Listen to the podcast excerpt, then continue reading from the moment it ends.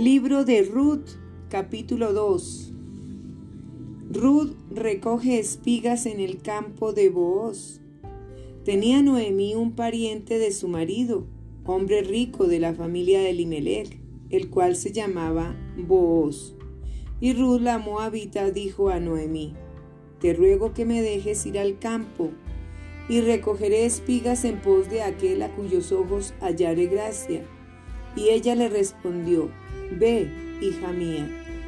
Fue pues, y llegando, espigó en el campo en pos de los segadores. Y aconteció que aquella parte del campo era de Booz, el cual era de la familia de Elimelech. Y he aquí que Booz vino de Belén y dijo a los segadores, Jehová sea con vosotros. Y ellos respondieron, Jehová te bendiga.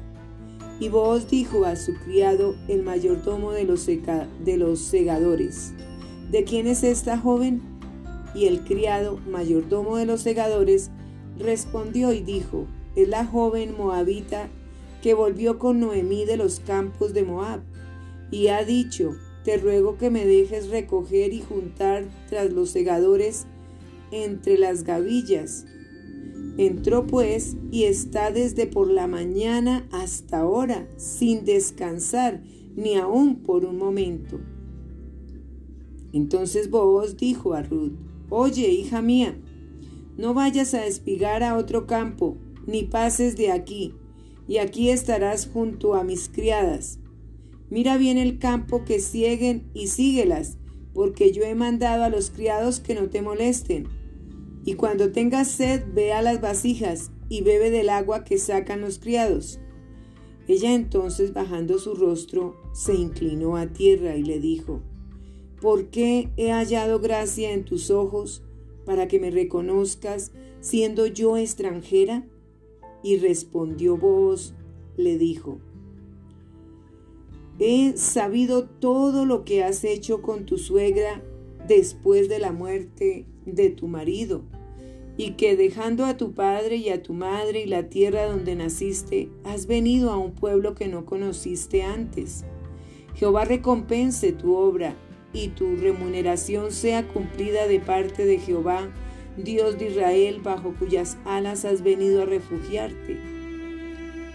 Y ella dijo, Señor mío, halle yo gracia delante de tus ojos, porque me has consolado y porque has hablado al corazón de tu sierva, aunque no soy ni como una de tus criadas. Y vos le dijo a la hora de comer, ven aquí y come del pan y moja tu bocado en el vinagre. Y ella se sentó junto a los segadores y él le dio del potaje y comió hasta que se sació y le sobró.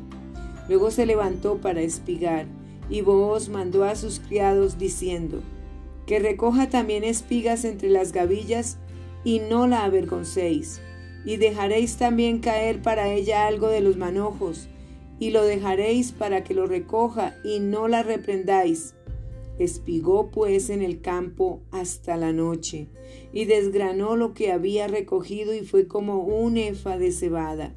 Y lo tomó y se fue a la ciudad, y su suegra vio lo que había recogido. Sacó también luego lo que le había sobrado después de haber quedado saciada y se lo dio. Y le dijo su suegra, ¿Dónde has espigado hoy? ¿Y dónde has trabajado? Bendito sea el que te ha reconocido y, con, y contó ella a su suegra con quien había trabajado y dijo, el hombre del varón con quien hoy he trabajado, el nombre del varón con quien hoy he trabajado es Booz. Y dijo Noemí a su nuera, sea él bendito de Jehová, pues que no ha rehusado a los vivos la benevolencia que tuvo para con los que han muerto. Después le dijo Noemí, Nuestro pariente es aquel varón y uno de los que pueden redimirnos. Y Ruth la moabita dijo, Además de esto me ha dicho, Júntate con mis criadas hasta que hayan acabado toda mi siega.